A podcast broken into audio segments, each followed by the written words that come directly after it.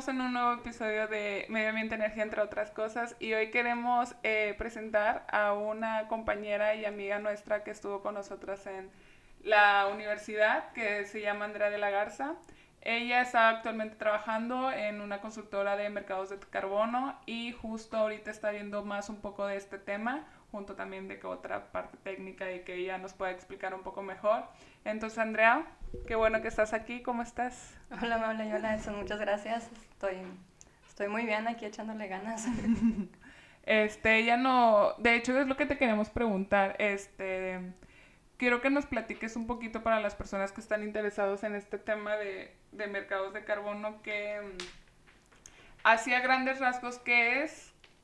¿Cómo está iniciando en México? O no sé, ¿qué, qué puedas decir de esto? Claro, sí. Mira, te, les platico primero una introducción sobre, sobre el tema de, del mercados de carbono y por qué es que se generó.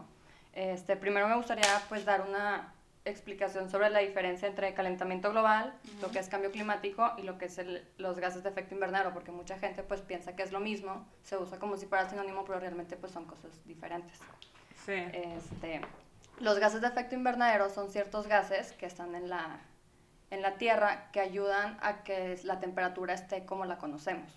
Porque los rayos del sol, los rayos ultraviolentas, entran a la Tierra y rebotan. Y estos gases son los que permiten que se mantenga el calor en la Tierra. Sin estos gases estaríamos como menos 15 grados. Ah, Entonces digo, los gases de efecto invernadero no son algo malo, es algo natural que permite la vida como la conocemos. Bien, sí. Este, y luego... Sí, es- porque muchos pueden pensar de que cuando se habla de los gases de efecto invernadero, lo primero que se nos viene a la mente es de que ah, está mal, de que estás contaminando mucho o no. sí, no como si fuera un contaminante, pero no No, en es. exceso está mal. Sí, sí, todo en exceso es malo. Entonces Ajá. ya el que se tenga una mayor cantidad de gases de efecto invernadero es lo que está creando el problema. Ya. Este, que bueno, de ahí pasamos a lo que es el, el cambio climático, que el cambio climático también es algo bueno, es algo natural. Ujú. Este, cambio climáticos pues han existido desde, desde que se creó la Tierra. De hecho, por ejemplo, las, las eras glaciales, el, el Ice Age y todo eso, pues es debido al cambio climático. Este, y es algo natural. Nada más que ahorita lo que estamos viendo es un cambio climático causado por el hombre. Que una de las consecuencias pues es el calentamiento Y global. acelerado. Ajá, es- está mucho más acelerado. Este, y de ahí es, es el, el- el calentamiento global el, que conocemos, que el, incremento de gases de efecto invernadero están causando un calentamiento global. Esto quiere decir que se está calentando la Tierra más de lo normal y de ahí se está generando un cambio climático. Ok, sí, bueno, ya viendo esa diferencia, dependiendo de eso, inicia lo de la parte de mercados de carbono, Sí. teniendo en cuenta que nuestra actividad está afectando el, el planeta, ¿no? Sí, sí, los científicos empezaron a notar que, que el incremento en la temperatura era, pues, era mayor a lo normal, o sea, no era una variabilidad natural, y empezaron a investigar y se dieron cuenta, pues, que estaban incrementando los gases de efecto invernadero, y fue como en 1992, por ahí, que se desarrolló la, las Naciones Unidas, hicieron este, la Convención Ma- Ma- Marco de las Naciones Unidas sobre el Cambio Climático, sí, fue en Ujú. 1992, este, donde se juntaron diferentes países para hablar de esta problemática y de ahí se, se empezó a tomar un poco más de acción. Ah, ok, entonces, en, bueno, la ONU tomó esta iniciativa para, este, de compensar o ver, este, cómo podía resolver este, este problema. Y de ahí ellos tomaron la decisión de hacer el mer- mercado de carbono mundial o... Sí, sí, bueno, lo primero que, que salió fue, fue el protocolo de Kioto, esto fue en 1997. Ujú, Este, las, en estas convenciones se reúnen una vez al año, en las COPs, es donde se reúnen todos los países porque pues es una problemática mundial, ¿verdad? No nomás con que uno o dos países hagan algo se va a, a cambiar. Claro. Entonces pues se reúnen todos los países en- anualmente en estas COPs y en 1997 salió el protocolo de Kioto. Y este, el protocolo de Kioto, uno de los mecanismos para, para disminuir estos efectos de, del cambio climático, pues fue el, el mecanismo de desarrollo limpio, que este es el primer mercado de carbono voluntario que existió mundialmente. Este, en este, el, el mecanismo de desarrollo limpio, los países desarrollados ayudaban a los países no desarrollados a crear iniciativas para disminuir los gases de efecto invernadero Ok. Y se empezó a comercializar como si el, la tonelada de carbono. Esto era, esto es, es el primer mercado de carbono pro voluntario. O sea, ahí no, digo, los países estaban obligados por, porque pertenecían al, al, protocolo de Kioto, sí. pero no era así como una obligación de cada país, tipo a todas las empresas ni demás. O sea, es tal cual. ¿Y sabes qué países iniciaron con...? ¿O qué países hicieron algo voluntariamente. No, no, no, ajá, voluntarios. Pues eh, empezaron, empezaron muchos países, sí. muchos países europeos, pero los proyectos se desarrollaron en India, es uno de los más fuertes, ah, en México también hubo muchos proyectos porque los proyectos se hacían en, países en, vías de ah, desarrollo, pero financiados por, por países desarrollados. De hecho, aquí tenemos, por ejemplo, en, las, en Oaxaca están todas las, las aerogeneradoras, esos son proyectos MDL, muchos vienen de España también. Ah, este, o sea, los, los aerogeneradores que están allá pueden compensar en las emisiones. Sí, sí, se, se tienen diferentes metodologías. El, el MDL, que es el Mecanismo de Desarrollo Limpio, este desarrolló muchas metodologías para diferentes proyectos y ya cada, pues cada proyecto que desea adquirir sus bonos de carbono. El bono de carbono es, hace cuenta, yo digo que mi proyecto eh, está este, evitando que se emitan una tonelada de carbono, entonces esa tonelada de carbono se puede vender. O sea, si yo, por ejemplo, aquí en Monterrey tenemos una, una empresa que se llama Benlesa, que es, eh, utiliza el biogás del, de Cimepro, de un relleno sanitario, este, y con ese biogás hace electricidad. Entonces ahí cuantifican, por ejemplo, si no se hubiera tenido ese proyecto, cuánto biogás hubiera emitido, porque es metano, es, es un gas de efecto invernadero, y si no se hubiera hecho su proyecto con energías eh, las normales de, combustión de, Ah, ok. Entonces te cuenta lo que se hubiera utilizado si no usaban ese biogás y, ahí lo que hubiera emitido si no hubieran capturado. Sí, o sea, si, esa electricidad hubiera sido con combustibles fósiles y si el biogás hubiera liberado, porque sin ese proyecto hubieran pasado las dos cosas. Ok. Entonces, ah. sí, es una metodología muy complicada. Este, cada proyecto tiene que desarrollar lo que se llama MRB, es monitoreo, reporte y verificación. Esto aplica en todos los países. El monitoreo es que durante tu periodo estás monitoreando cuánto es las, las emisiones que no estás, este, que estás evitando. Y luego el reporte, pues haces un, reporte. Y luego es la verificación, que una, se les llama DOE, es una, es como los brazos de la ONU, que vienen y verifican tu proyecto, revisan todo y ya que la, la DOE dice que, que si es realmente las, las, toneladas que dijiste que no emitiste, ya te dan esos, o sea, te otorgan los bonos de carbono. Bueno, se le llama CERS, es eh, emisiones certificadas reducidas, reducción de emisiones certificadas. Es, es que está en inglés. Ah, Certified Emission Reduction. Ah, ese, es el nombre correcto de los, de los bonos de carbono. De los bonos de carbono, sí. Entonces ya los proyectos reciben esos CERS y los pueden comercializar que cada ser es, equivalente a una tonelada de CO2 equivalente.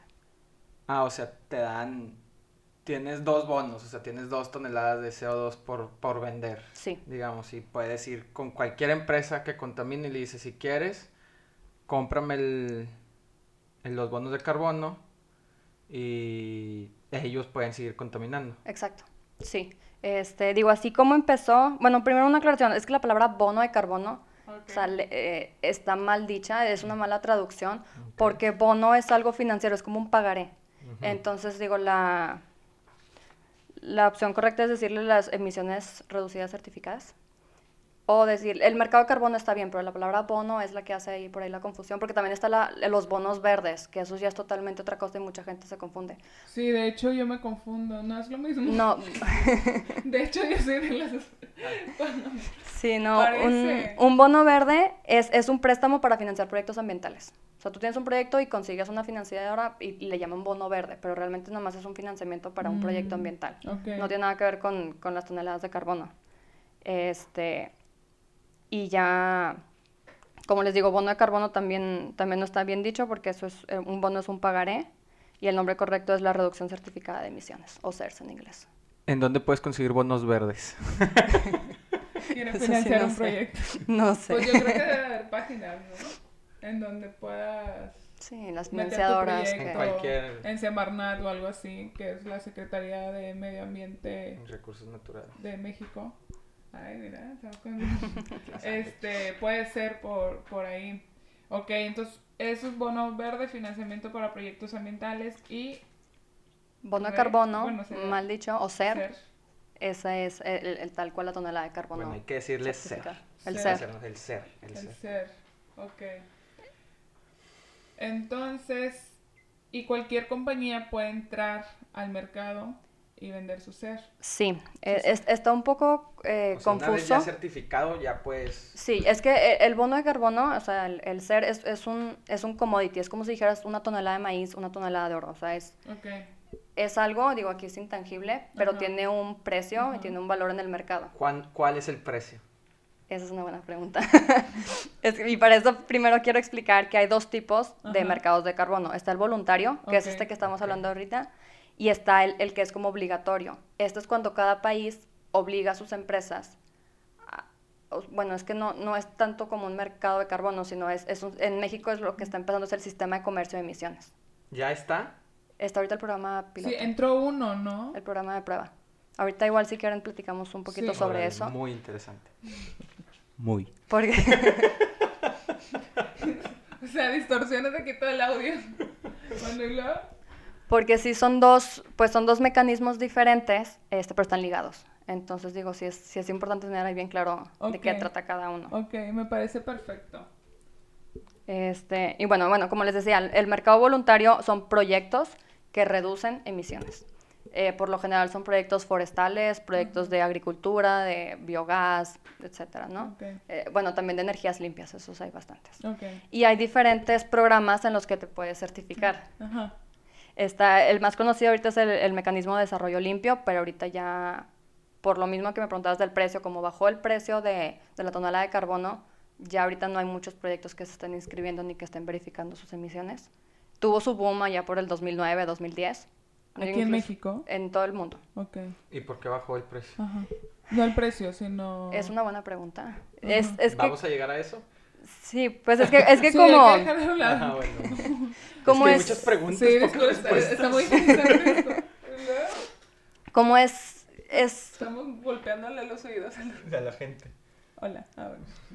Como es algo financiero, o sea, y, es- y es- son temas de, de mercados financieros, pues hay muchas variables las que afectan. Entonces, en- pues los, los que Mm. estudian esto son los que realmente pues, te pueden dar una explicación. Tanto la política puede afectar, Sí. tanto el, no sé, un guerra política Sí, en otro todo país aprecia, afecta.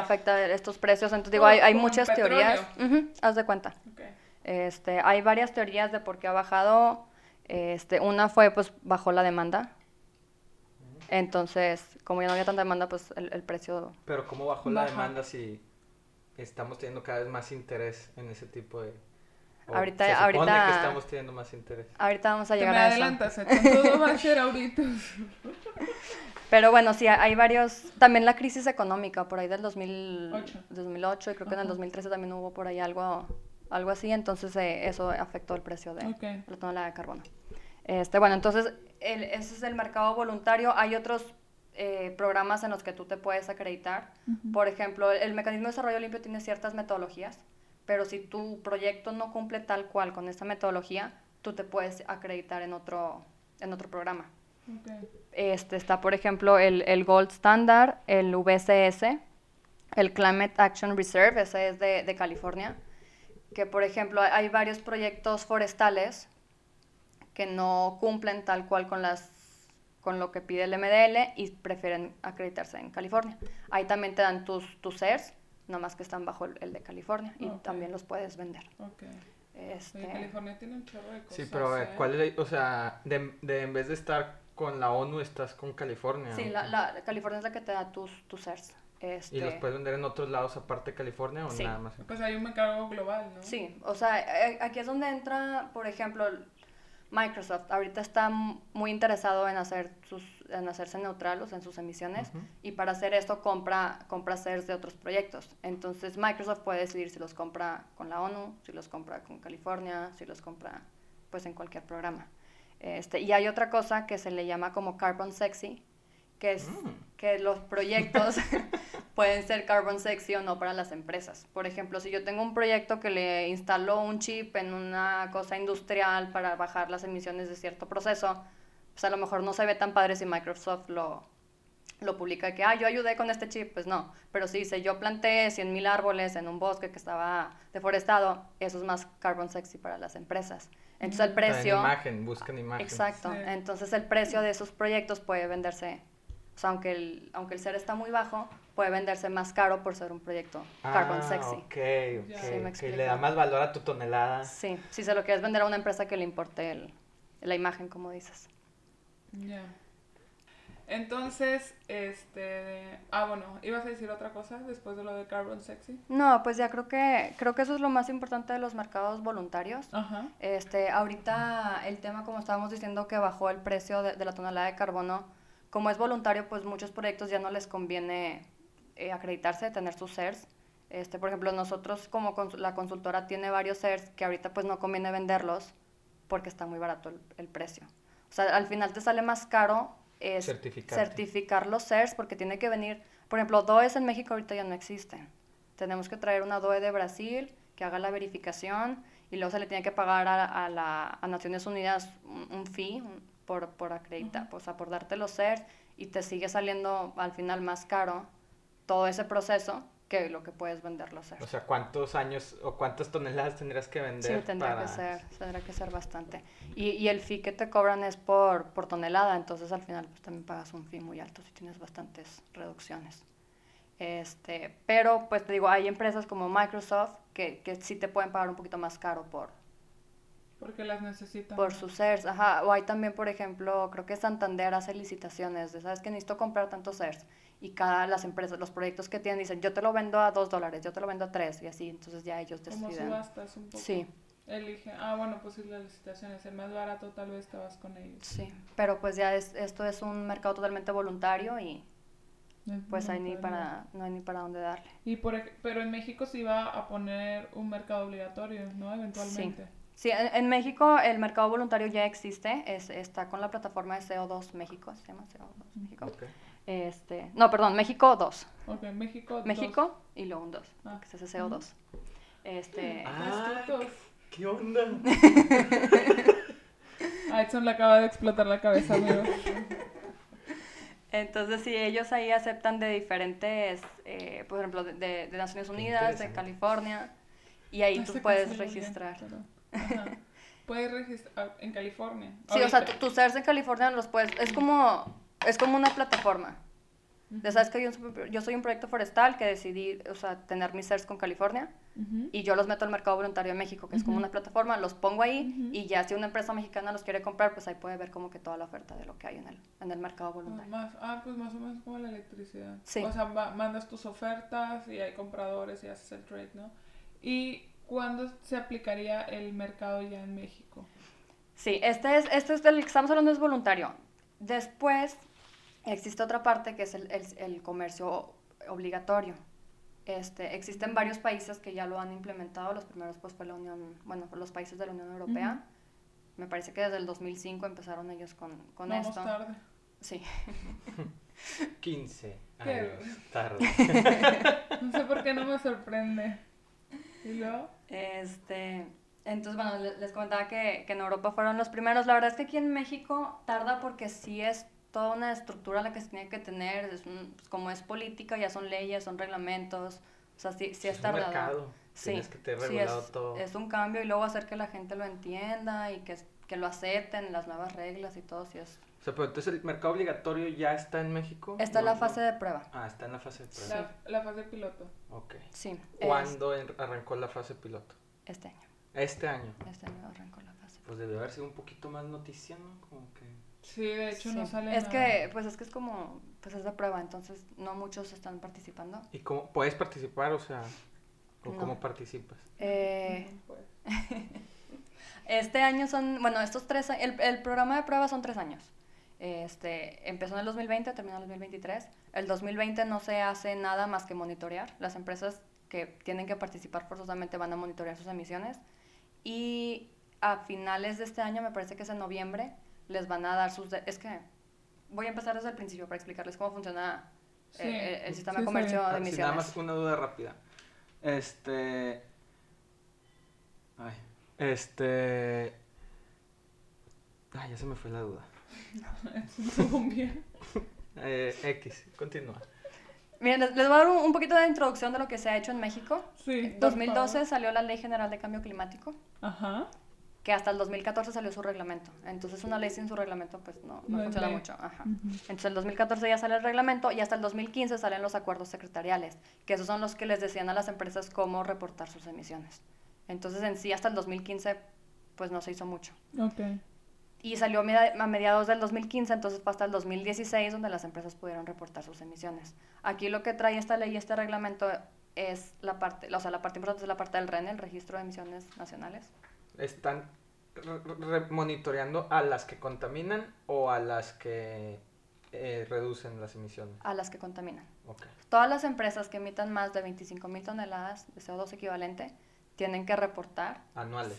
ajá, anuales, tienen que reportar sus emisiones en su COA, la, la cédula de operación anual, que es, bueno, ahí es donde reportan toda su información ambiental. Entonces hay una sección que es para gases de efecto invernadero y ahí cada año las empresas tienen que ir reportando sus emisiones. Esto se puso desde el 2012, pero como hasta el 2015 les dijeron cómo contabilizarlas, hasta el 2016 que ya tenían información pudieron reportarlas.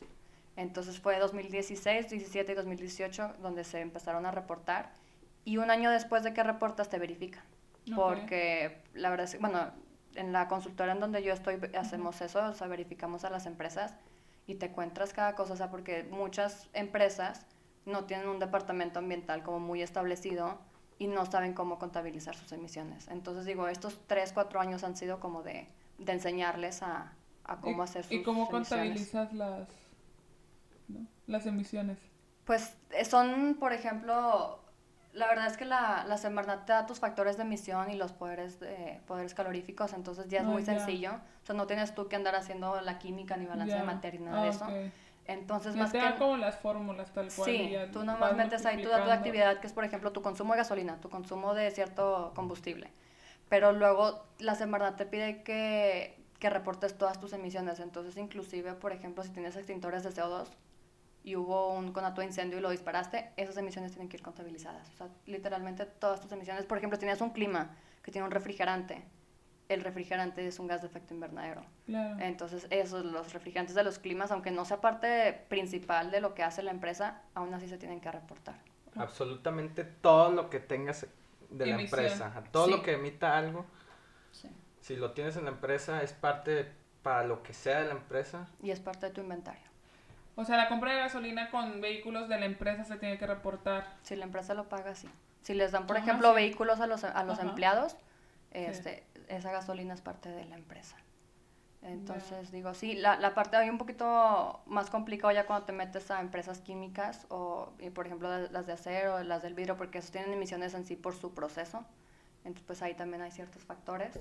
Este, pero bueno, sí, se, se estuvo haciendo estos años el Registro Nacional de Emisiones con la finalidad de primero pues saber cómo está México, saber cuántas son sus emisiones, qué empresas son las que emiten más y ya después de que se, se hizo este registro empezó el, el- el comercio de emisiones. Pero en sí lo están haciendo empresas grandes o teóricamente lo tienen que hacer todas las empresas micros, pymes. No, son las que, es que son las que emiten arriba de 25 mil toneladas, Ah, las que sí, reportan. Entonces Ah, no. sí, Hay que poner atención. Sí, sí, sí, sí. Es para la, para la banda como yo. Que es, que es distraída. Ajá. Entonces, digo, sí se les recomienda a las empresas que a lo mejor tengan muchos consumos de combustibles o, por ejemplo, la electricidad, la- las emisiones indirectas, que es el consumo de electricidad, también van dentro de, de tu, de tu inventario. Entonces, las, las empresas que consumen mucha electricidad, pues si pudieran hacer ahí nomás un estimado para ver si, si pasan o no de las 25. Claro, por ejemplo, en este caso de, de, de la parte eléctrica, en donde estoy, tenemos también eh, ciclos combinados y, y cogeneración. Entonces llega a que tenemos este, emisiones, pero ahí está la ley de... mm, No me acuerdo cuál era. Que dependiendo de lo que tú emitas, tienes que también tener tu parte que es energía limpia, de los cells. De los ¿no? cells, sí. Entonces, nosotros, en cierta manera, igual como ahorita no, no hay tanta demanda para los proyectos energéticos de energías renovables ahorita por el, por el gobierno, este, se compensa por los ciclos combinados que, que tenemos. Sí. Y, y entonces si yo tengo, no sé, una compañía que emite más de 25 mil toneladas, puedo entrar a, a este mercado piloto que está ahorita en México. No, lo, tú, si emites más de 25, tu obligación ahorita es nada más reportar, este, avisarle al gobierno cuánto es lo que estás emitiendo y verificar cada tres años. Es por eso que ta- tardaron tres años, o sea, a partir de que empezaron a reportar fueron tres años, porque es- era importante la parte de verificación, porque sí hubo empresas que cambiaban mucho. Y por, ajá, y por, por ejemplo, este, cosas que no se puedan contabilizar, no sé, lo del refrigerador que estabas diciendo. Si yo tengo mi compañía, también puedo adulterar algunos datos. Sí, Pero te verifican, ¿no? sí, para eso es la verificación. Ya en la verificación pues se solicitan evidencias de, pues ya sea facturas, de consumos. Y la verificación la hace la Semarnat. No, la hacemos Las, Ah, las las- empresas como... Pero, pero mi empresa te está contratando, ¿no? A ti como consultora para que me verifiques. Sí. Y ahí no te puedo decir de que, oye, eh, no me pongas. No, se firma un, una declaratoria de conflicto de interés y la Semarnata lo tiene que aprobar para revisar que no haya por ahí un conflicto de Ah, interés de que, de que se tenga ese tipo de Sí, pues es situaciones. que hay que, pues, sí. No, bueno, pues en cualquier momento, pero para teoría, teoría, la teoría de esas empresas es que no están para no hacer eso. Claro, Sí. totalmente, pero Sí.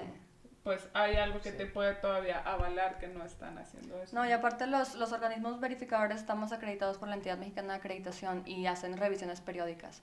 Mm. Entonces hay veces que la, la, la EMA te acompaña a tus verificaciones y revisan que todo está en orden. Y, y al final tú mandas a la Semarnat tu reporte, tu plan de verificación y todo, y la Semarnat si ve alguna inconsistencia, pues ya les puede, Ah, le puede decir algo al organismo. Entonces eso sí está muy, muy verificado. Y también digo, otra parte importante es que empresas como tipo Coppel, Walmart, Ajá. este, todas esas también verifican porque las que son de comercio y servicios se suman cada, cada instalación. Entonces a lo mejor, por ejemplo, Walmart nomás tiene consumo de electricidad, Ujú. pero ya al sumar todas, Walmart pasa a las 25 mil toneladas. Entonces es- esa es otra parte muy interesante también. Ya. Y, y bueno, ya después de que se tuvo la, que se verificaron todas las empresas, desde 25 hasta más de un millón de toneladas, ya la Semarnat hizo sus números y ahora sí ya entra el, el programa piloto del, del sistema de comercio de emisiones. Aquí lo que la Semarnat decidió es que van a participar solo las empresas que están arriba de 100 mil toneladas de emisiones y solo de emisiones directas y de fuentes fijas. Es decir, si yo tengo, por ejemplo, la flotilla de Bimbo, tiene un millón de, de camiones, esos son móviles, entonces no, No son no. Las, las minas, por ejemplo, que también tienen un chorro de emisiones, pero Ajá. todos son pues, los camiones gigantes, esos tampoco participan. ¿Y por qué? ¿Por qué lo van a hacer fijas? Porque... Sí, todo bien. Ah, sí. Lo, lo van a hacer solamente las fijas porque como es el programa de, de prueba, tiene que ser- el, el sistema de comercio tiene que ser como costo eficiente. Tampoco puedes gastar mucho dinero en la administración porque al final terminas, pues se termina perdiendo dinero. Entonces lo más sencillo y que cubre la mayor parte de las emisiones son las fijas y solo las de CO2. Entonces por eso que se toma esa decisión. Creo que con, con estas, O sea, no se cuentan las emisiones de otros gases de efecto invernadero. en No. el de prueba no. Ah, en la prueba, es que seguimos en la prueba. Sí, es que él, él ya está viviendo en el 2023. Se nos adelantó el. Sí, ya quiero, ya quiero, ya quiero el mercado. Cuando en el 2023 ya está, no es prueba piloto, ya está. El 2023 termina. sí. Ahora, si yo quiero, no sé, poner una empresa de estar sembrando árboles y entrar como que yo doy toneladas, ¿no? De que la, la, la gente me compra a mí. ¿Cómo puedo hacer eso? ¿Qué, o más o menos qué requisitos? Ahorita en el de prueba no se no, puede. pero ponle en el 2023. Sí, bueno, lo, lo que ha pasado, por ejemplo, en los, en los sistemas de comercio de, de Europa es que se exponen ciertos lineamientos para ver qué proyectos pueden entrar. Por lo general, los proyectos que entran son los que no están regulados, son sectores que no están regulados. Ah, Por ejemplo, aquí en México los regulados es nada más eh, industrial y energía. Entonces, si tú quieres hacer un proyecto, tiene que ser de un sector que no sea de esos dos. Puede ser de forestal, puede ser agricultura, etc. Entonces, tú tienes un proyecto, dependiendo de cómo esté el sistema de comercio de emisiones de cada país, son los lineamientos. Aquí se espera que en, que en México se, se acepten los, las reducciones que están acreditadas por la ONU. Entonces, tú esas ya se las puedes vender a una empresa que necesite. Pero Pues hace que no estamos hablando, vamos a explicar primero cómo, sistem- cómo funciona el sistema de comercio de emisiones. Sí, vamos a... Ok, o sea, ok. Y así- Ya, ya te ibas a hacer otra pregunta que pues lo voy a explicar Y ahorita llegamos al 2023. A ver. Mira, el sistema de comercio de emisiones, el gobierno le da ciertos derechos de emisión a las empresas participantes. Ponle tú, tú eres, no sé, una empresa Cemex. Ok. Entonces yo, Semarnat, te digo, ¿tú sabes que tú nomás puedes emitir 100 toneladas de CO2? Y te doy tus derechos de emisión. Entonces tú durante el año estás monitoreando tus emisiones, al final los reportas, alguien va y te los verifica porque siempre, en el, como ya tiene implicaciones monetarias, en el comercio de emisiones todos los años te van a estar verificando. Ok. Entonces te verifican y te dicen, ¿sabes qué? Son 90 toneladas lo que tú emitiste. Entonces de esos 100 que te dio la Semarnat, tú me regresas 90 y te quedas con 10. Ok. ¿Verdad? O sea, tú me estás dando... Ah, este Ce- Cemex tiene 10 para vender. Ajá. Ajá. O sea, tú cada, cada tonelada de carbono que emitas, Ajá. se la tienes que, o sea, tiene que traer un permiso de emisión. No puedes emitir sin ese permiso. Entonces, bueno, aquí hay tres casos. Puede que emitas exactamente los permisos que te dieron y ahí pues ya no hay problema. Ajá. Puede que emitas menos de lo que te dieron. Entonces tú ahí te quedas con ese remanente y lo puedes vender a otras empresas, que es el mercado secundario. Ok. O sea, si tu amigo Ternium le faltó Ajá. porque contaminó de más, pues tú se lo vendes. Y, por ejemplo, si me, si me quedaron esos 20, eh, no sé, 2023 o 24, no me la puedo quedar para el otro año. Eso en algunos comercios sí, en otros Mm. no, va a depender de Ok. cómo entre. Depende Ajá. del país, Sí. de la regla que pongan en el Sí. país. Mm, Este. Y luego está el caso en el que te falten. Si a ti como, si tú emites más de los derechos de emisión que te dieron, hay varias opciones que puedes hacer. Una es comprarlo en el mercado secundario, que es pues cosa lo compras a otra empresa que le, ¿Qué le sobró? que le sobraron. Otra es comprarlo en las subastas, porque la Semarnat se queda con un porcentaje de esos derechos de emisión y lo subasta. Entonces ahí se lo compras directamente a la Semarnat. Y la otra es comprarlo en, en el mercado voluntario, que es lo que estábamos hablando ahorita, que ya son proyectos Ah, forestales y dices, ¿sabes qué? Pero pues cada, cada opción tiene un costo diferente. O sea, ya, ya depende de la, de la estrategia de la empresa. Si sabes que a mí me conviene más comprar dos en la subasta, tres en un proyecto y cinco a mi amigo, a mi otra Diversificar tu cartera, pero también, ah, bueno, depende de los precios. Y ya, por ejemplo, ahí la Semarnat pone el precio que ellos crean Sí, conveniente. o- bueno, no lo pones de manera, lo pone el mercado, dependiendo de la oferta y la demanda. Pero en la sub- también en la subasta, pues, por ejemplo, tú dices como empresa, yo necesito comprar cinco y te los compro en 10 dólares. Y entonces la Semarnat va despachando los que están más caros primero. Ah, claro. Entonces, si tú dices que los quieres comprar a un precio menor, puede que te quedes sin. Mm, O sea, ya no hay o sea, hay una cierta cantidad Sí, establecida. de- Esto Ya. es lo que se puede emitir. sí. y- Haz de cuenta que, que la Semarnat, es- ahorita es la parte en la que está trabajando, que me parece que ya salió la que va a estar para el siguiente año. Dice, de todas las emisiones, o sea, del país, yo voy a entregar un millón de derechos de emisión. Pero de ese millón se queda con el 10%, con 100 mil. Y entonces eso es ese, con lo que se queda, o sea, reparte lo demás entre las empresas y con lo que se queda dice, una parte es para subasta y otra es para empresas que se empresas nuevas, se dice nuevos participantes. Porque si una empresa nueva entra, pues le tienes que dar derechos de emisión que tú no tenías contabilizado. ok. Entonces, lo, lo padre de este sistema de comercio de emisiones, de esta política, es que la Semar, o sea, la- el país puede decidir cuánto es lo que se emite. Ya el siguiente año, si sabes que hay que cortarla a la mitad porque estamos muy mal y nos vamos a morir todos si no le cortamos, pues nomás entrega 500. ¿Y qué 500 pasa mil. si te pasas? O sea, como empresa. ¿Cómo? O sea, no, no pudiste reducir y no pudiste comprar bonos. Sea, que Ah, hay multas. De hecho, también es otra estrategia. Hay empresas que dicen que prefiero pagar la multa y pues tienes que... que por, por lo general la multa es mucho más caro que comprarlo Claro. en el mercado. Sí, porque es un incentivo lo que están haciendo Sí. para que lo compren. Entonces Sí. tienes que tener alguna sí, penalización. dije, a lo mejor no hay nada. De hecho, Ah, de sí. hecho pues ahorita en el programa en el programa piloto no hay penalización porque es de Ah, pues, prueba. eh. Este, pero parece que la penalización si tú no lo entregas es que cuando ya entre el, el comercio bien te van a descontar las que no, no emitiste. O sea, no, no tal cual tienes que pagar una, pero ya en el 2023 te va, vas a tener menos. Y ahí pues Ah. ya te va a afectar. Pero bueno, todavía esos lineamientos no están muy bien definidos. No. En México. Eh, sí, Ok. en México. Y otra parte importante de los sistemas de comercio de emisiones es cómo se asignan los derechos de emisión. Que digo, esto ya es tarea del, del gobierno, pero sí es una tarea muy difícil. Este, hay dos métodos en los que podemos asignar los derechos de emisión. El más fácil, que es con, con el que se fue en México, es el que se llama grandfathering, así se le conoce, y se basan en tus emisiones del año, de los años anteriores. Entonces, si tu empresa es muy contaminante, lo toman en cuenta y de todas formas te dan esos derechos de emisión para que tú puedas continuar con tu empresa, porque si no, pues muchas empresas quebrarían. Y se espera que ya cuando el sistema de comercio sea más maduro, lo hagan por medio de lo que se llama benchmarking, que ahí, que ahí se, se enfocan, o sea, ya se hace un estudio más profundo de tus procesos, de lo que estás produciendo, la cantidad que estás produciendo, y ya te lo dan de acuerdo a eso. Ahí sí ya la- las empresas del mismo sector, las que son más eficientes, son las que les va mejor. Ya, pues, claro. Pero sí, Otra- es, sí es un estudio muy difícil sí. llegar a, a ese número. Wow. Muchos años. Muchos años. Sí. De hecho, ahorita en México, pues estamos teniendo la, o sea, la, la Semarnat está teniendo la ayuda de, de Cali- California tiene su propio sistema de comercio de emisiones. Este, y la gente de California le está ayudando a la Semarnat ¿Qué pedo con los de California? De California está bien cañón. mundo, ¿no? So, Está pero bien tanto cañón. energía, tanto Incentivos. todo, todo. Algo ayuda a eso, esa hierbita. Oye, no puedes estar diciendo esas cosas. Y luego, Entonces, ¿Qué? pues sí, está viniendo la gente de de... California. de California. Y le están ayudando a la Semarnat y están tratando de que no... Porque cuando empezaron los sistemas de comercio de emisión, tanto en Europa como en California, pues todos tuvieron muchos errores. Entonces están Mm, tratando claro. de, de enseñarles cuáles fueron esos errores para no tardar tanto en llegar a Bien, algo bien. Entonces, bien hecho. Creo. sí. Ahí vamos como país.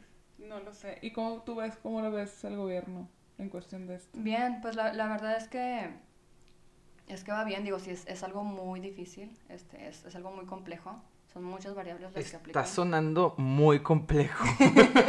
¿Cuál es de mercado? Todo esto, sí, sí, sí. Yo me lo está- imaginaba está más sencillo, la Está muy complicado. Tú O decías sea- de que ah, puedo este, de Ya no sé. capturar tanto y se lo vendo a una Sí, empresa. si lo vendes y ya, o sea, qué tan complicado, o sea... No, pero pues si sí, tú- sí tienen que ser todas, para hacer todas las reglas tienes que medir muchas cosas, tienes que... No, pues sí, sí, sí está muy bien el jale que están haciendo. Sí, y luego pues determinar cuántos son, tienes que esta- establecer un año base para po- de ahí poder empezar a reducir.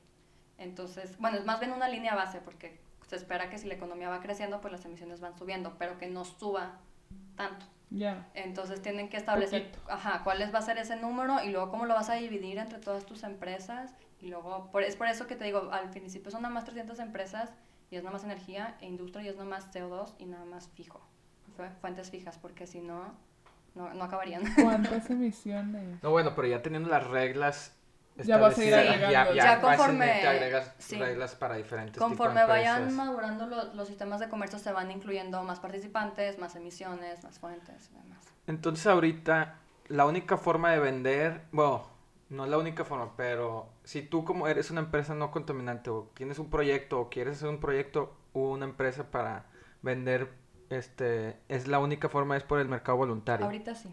y se va a poder cambiar, o sea, en otros mercados ya más maduros hay otras formas, ¿Cómo? o sea, puedes, o sea, en otros mercados que ya estén más maduros como en Europa, Sí, por ejemplo. no necesariamente tiene que ser por el voluntario, puede ser por otras Sí, formas. pues está el... No, es que si tú eres un proyecto de reducción, siempre, Es siempre estás en el voluntario. voluntario, pero las empresas obligadas compran en el voluntario. Ok. Por ejemplo, ahorita hay muchos proyectos forestales que están interesados gente de California y los quieren comprar también para ellos reducir sus emisiones y son proyectos aquí en México. Entonces sí, sí se puede, pero tienes que buscar a alguien que o que le aplique en su país, o sea, alguien extranjero que necesite reducir sus emisiones o alguien que lo, lo ocupe Pero- Ah, bueno, dale. voluntario. Se te, se te va a olvidar. O sea, yo puedo ha- hacer mi proyecto aquí en México ahorita ya y, e ir a vender, certificarme en otro mercado y Sí. vender toneladas de carbono Sí. en otro mercado, no en México, no esperarme a México. ¿no? Incluso lo puedes vender aquí. en- por ejemplo, la- tengo ahí un proyecto de Tigres que hizo un evento neutro y pues se lo puedes vender a Tigres. Cinemex, te- creo que, o Cinépolis también tienen ese tipo de eventos y los puedes vender a, aquí. en- son neutral carbon, pero sí la, la, la demanda es mucho menor. Sí. Sí, claro, Entonces- totalmente. O sea, y en cualquier parte del mundo, ex- o sea, por ejemplo, igual Chile. Sí. Si quiero. Sí, tú, tú lo puedes vender en Pero sea. y ahí se hace como contratos tipo físicos, porque no hay plataforma de que, como una transacción de que... Sí, es como si fuera dinero del banco. O sea, si hay plataformas, pues por ahí también se hacen... Dar de alta a mi empresa y me compran. Y tener la verificación, que ellos vean que, que yo... Es que ya cuando tú tienes el ser es que ya está, Mm. ya está certificado. Y bueno, entonces, pero el ser es anual. O sea, lo, si yo empiezo a incrementar la, o, las reducciones que hago, o sea, si ya hago una de re- en cuestión de, en- con basura orgánica, Ujú. Tipo la Cimeproe, Ajá. y haces, eh, haces algo así y todo eso, te certificas, pero eh, la certificación es anual, entonces yo tengo cierta cantidad de toneladas en ese año para vender o puedo ir No, aumentan- tú- incrementando la cantidad de residuos que tengo, entonces tengo más. Tú eliges, haz de cuenta, tú cuando das de alta tu proyecto, tiene una vigencia. En, en Naciones Unidas puede ser de 10 años, o sea, un, un único periodo de 10 años o de 7 años con opción de renovar. Ok. Entonces ya de- dependiendo de cuál modalidad es la que escojas. Y durante esos 7 años tú puedes ir certificando tus emisiones. Entonces tú escoges si lo quieres hacer cada año. Hay empresas que dicen, sabes que yo me espero hasta el final y hago todas de un jalón. Ya dependiendo de, de cada empresa. Puede ser de que tres meses o puede ser un año o tres meses. Entonces tú escoges. Pero lo que sí es que cuando te las verifican, te piden información de todo ese tiempo. O sea, si tú te, te esperas hacerlo todo al final, te van a pedir tus certificados de calibración de tus medidores para que realmente ver qué es lo que estás emitiendo de hace siete años. Entonces tienes que conservar toda la información. No sé si con esto aclaré tu duda. O sea, a ti te dan tus CERS, es como si te dieran dólares Sí. y tú escoges cuándo venderlos. No, no, el CER no caduca. Sí, pues sí, sí era por ahí, o sea, yo, yo tengo, yo me certifico cierta cantidad de CERS y eso es lo que puedo vender. O sea, no puedo, No. hasta la próxima vez de, eh, aumenté cierta cantidad de, de, De re- captura de captura, entonces la siguiente vez voy a tener más para vender más, Sí. Es porque que, po- certifiqué más, pero... digamos, Y si no vendes esos ceros que tienes, ¿no? ¿Cómo? No. digamos, tú tienes un proyecto Ujú. y tú cuando lo registras es antes de que empieces, porque otra, otra parte importante es cuando lo registras, bueno, con la ONU, es que tienes que justificar que tú necesitas ese dinero para que tu proyecto sea viable, si no, no te lo dan. Entonces, bueno, todo es antes de que empiece tu proyecto. Tú dices, yo estimo que voy a reducir 100 toneladas al año. Lo registras. Después pasan dos o tres años, bueno, ponle tú, pasan tres años y decides hacer la, ce- la certificación de las emisiones que reduciste. Entonces ya te las contabilizan, fueron en vez de 300 fueron 350 porque por X motivo reduciste más. Pasa el proyecto, lo verifican, te dan tus 350 CERS y ahí los tienes. Tú puedes venderlos al momento, puedes quedártelos, puedes esperar a que suba el precio para después venderlos. Entonces, hay mu- ahorita ya nadie está, casi nadie está vendiendo por lo mismo que el precio bajó. Pero sí están certificando. Pero no tampoco. Ah, Porque pues dicen, no vale la pena gastar tu dinero si no sé si va a Ah. subir o no. Ok, ok. Entonces digo, hay, hay empresas que sí, sí me ha tocado ir a varios proyectos que siguen certificando, pero porque ya tienen un comprador seguro. O sea, un, alguien, otra empresa, ya les digo, sabes que yo te los voy a comprar a 10 dólares. Y ahí hacen sus estudios y sabes que sí me conviene. Entonces pues ya tienen ese contrato y ya las certifican y las, las venden. Pero si es nada más por tener tu CERS y ver quién te lo compra, Ajá. ahorita está muy, está muy lento ese mercado. No, lo están, no se está moviendo tanto. Ya, entonces, si tienes esa idea de querer vender los CERS, primero busca quién te las va a comprar y pacta eso y luego ya te pones Sí. a casi casi. Ahorita, ahorita, ahorita, sí. Pero ahorita, bueno, ya tenemos la esperanza de que ya empezó el sistema de comercio en México. Este, todavía no sacan, te digo, los lineamientos para ver qué proyectos van a, a Mm. participar. Lo más probable es que sean forestales y de agricultura. Pero, por ejemplo, si tienes un, un proyecto de transporte que no estás seguro si el sector de transporte va a ser obligatorio o va a ser como voluntario, ahí sí es mejor esperarte para ver si vas a poder venderlo en México o no. Bueno, lo puedes vender en otro lado. O sí, o, o certificarlos y esperar venderlo a otros países. O, o alguna empresa que lo quiera voluntariamente. Ya. Pues muy interesante Sí. esto. Este, ¿algo más que agregar? No, pues no sé si a ustedes les quedó alguna duda. Es, es, muy complejo, es muy complicado, pero...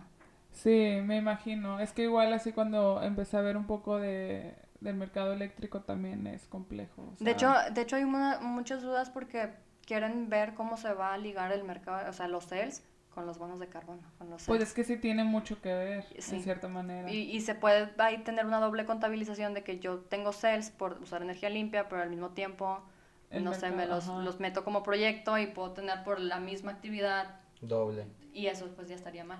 Entonces están tratando de hacer ahí Claro. ajustes para ver cómo se Pero por ejemplo, si puede llegar a pasar en donde, bueno, tengo este proyecto eólico y no está emitiendo las, em- no sé qué, puedes emitir tu tanto CO2, ¿podría comprarse ahí o es diferente? Es lo que no sé. Tod- Todavía no lo definen. ¿Cuáles son los sectores Es, que son no es que se podría... Ajá, y en otros podría- países no saben, no sabes cómo está. No, Pues- no, con, con los Sergio no, no sé cómo está ligado. No, allá es que no hay en otros, bueno, del mercado europeo, CELS no hay, no hay, hay otros, no. Hay más bono, no, este, el... El, el mercado de carbono. Ajá, aparte y es mucho del mercado eléctrico porque ya los ahí ya están interesados a que bajen ya los precios. y se financia de, de otra manera, no tanto. O sea, quieren eliminar en sí el carbón. Entonces Ujú. está como que diferente, pero, pero es cosa de checar. Sí. De hecho, ahorita que mencionas eso, me acordé del impuesto al carbono, que es otro instrumento Ajá. para reducir que está interesante. En México ahorita tenemos, pero no funciona tampoco. Ah, o sea, sí, sí es se que aquí nada funciona, estamos en Latinoamérica. ya, bueno, pues sí, ya, ya, me estoy tupiendo bien duro. No, Eh, sí, sí se implementó. es verdad. Ajá. Y, y lo que dice es, es la ley del impuesto a carbono. Lo que hace es que dependiendo, o sea, los combustibles, dependiendo de su contenido de carbono, tienen que pagar un impuesto adicional. Pero pues es muy bajo el impuesto, creo que es de los más bajos en toda Latinoamérica, entonces pues, las empresas fácilmente lo pagan. Y sí te dan por ahí la opción de compensarlo con los proyectos, pero está mal escrita la ley, entonces no puedes usar los proyectos que ya están acreditados. O sea, no. Ya. Algo está ahí Mal. mal, con el precio, entonces nadie lo usa porque no se puede. Mm. Y pues al final nada más- las empresas nada más pagan por esa, ese contenido de carbono que es, es insignificante para las empresas. Fíjate. Entonces, pues sí, ahorita la verdad es que los, los sistemas de comercio de emisiones es de las políticas para reducir emisiones más eficientes porque ayuda a las empresas a reducir donde es más barato. O sea, al permitir que tú pu- puedas reducir y tener un mercado, un precio dependiendo del mercado, hace que, el- o sea, al país en sí, a las en verdad no le importa dónde se reduzcan las emisiones. O sea, lo que le importa es que al final no se emita más de cierta cantidad. Entonces, a la- es, como es una, un mecanismo muy flexible, pues ya permite que cada empresa decida dónde. ¿Dónde dónde lo- emi- Porque también las empresas, y es otro tema que se confunde mucho la gente, es, por ejemplo, si tú eres Cemex y haces un proyecto para reducir tus emisiones, no es como que estás en el mercado voluntario y no tienes CERS, no, no lo acreditas. Tú solamente estás reduciendo tus emisiones para que te sobren tus derechos de emisión. Y esos derechos que te sobran los puedes comercializar en el, en el mercado secundario, pero no entra como un proyecto. No sé si por- Sí, pues Sí, era sí, el sí. segundo mer- el mercado, el segundo mercado dijiste. Mercado secundario. el secundario, ¿no? Ya. Sí. Entonces, en sí digo, proyectos nada más de los sectores que no están regulados, que no están participando, pues. Ajá. El de. Muy bien. ¿Alguna otra pregunta? ¿Tú qué tanto querías? No, Este tema. está bueno. Este, Mucha información. Sí, lo estoy digiriendo. pero- Algo sí tenía, este... Ajá, ¿tú querías preguntar algo? Ahorita se me ocurrió algo, pero... O sea, por ejemplo, puedes llegar en un futuro, la Semarnat, a decir, ok, yo tengo cierta cantidad de captura de carbono para hacer el país neutral. Entonces digo, yo nada más voy a dejar que se emitan cierta cantidad. de- O sea, lo que yo puedo capturar es lo que se va a emitir por las empresas. Y, y así lo deja, y entonces ya puedes llegar a ser un país neutral en emisiones. Sí, Ese Sí. es el- el- lo que se quiere llegar sí. a muy futuro. Sí, digo, ahorita es, no- es más que nada que las empresas reduzcan Ujú. y que se hagan más proyectos de emisión. Y ya, ya después, pues ojalá sería lo ideal que, que se llegue a un balance entre las dos para que seamos un país neutro. Pero si no, ya estás hablando de... Ya te fuiste al 2050. Ah, Edson siempre se va a lo utópico, a la probabilidad de .001%. Ayer lo mismo, lo mismo, algo que no iba a suceder. Eso quería decir. Sí puede suceder si Pues somos sí, optimistas. estamos en una plena pandemia que no sé cuántas serán las posibilidades. Pues según Bill Gates, muchas. Eh, bueno, pero 20 años atrás no eran tantas, entonces tal vez en 20 años pues sí puede haber esa probabilidad. De hecho, ahorita con, con esto que mencionas me acordé que no, no hemos platicado el Acuerdo de París, que fue, es el que salió después del Protocolo de Kioto, salió en el 2015.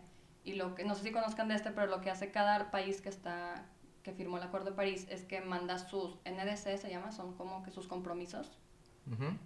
y ahí es, especifican cuánto es lo que se va a reducir.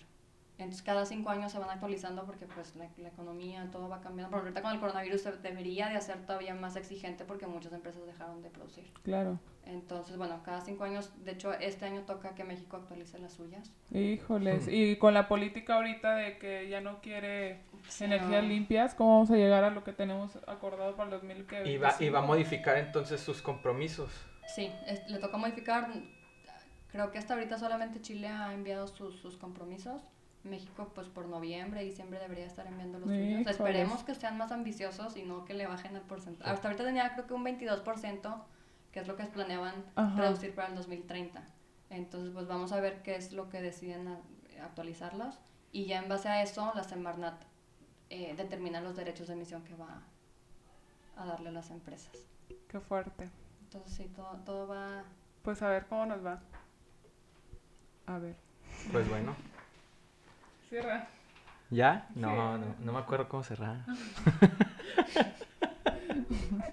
Bueno, este, este, aquí terminamos, Andrea. Muchas gracias. La verdad sí, sí queríamos platicar contigo porque es un tema que no tengo ni idea, no, ni, o sea, sí había platicado contigo de que más o menos me explicabas qué hacías, pero no tan a fondo y cómo estaba que se había iniciado ya este año y que vamos a estar en prueba piloto estos tres últimos años y, y la verdad es que muy bien. Entonces, pues nada, eso sería todo. Muchas gracias. Muchas gracias a ustedes por invitarnos. No, pues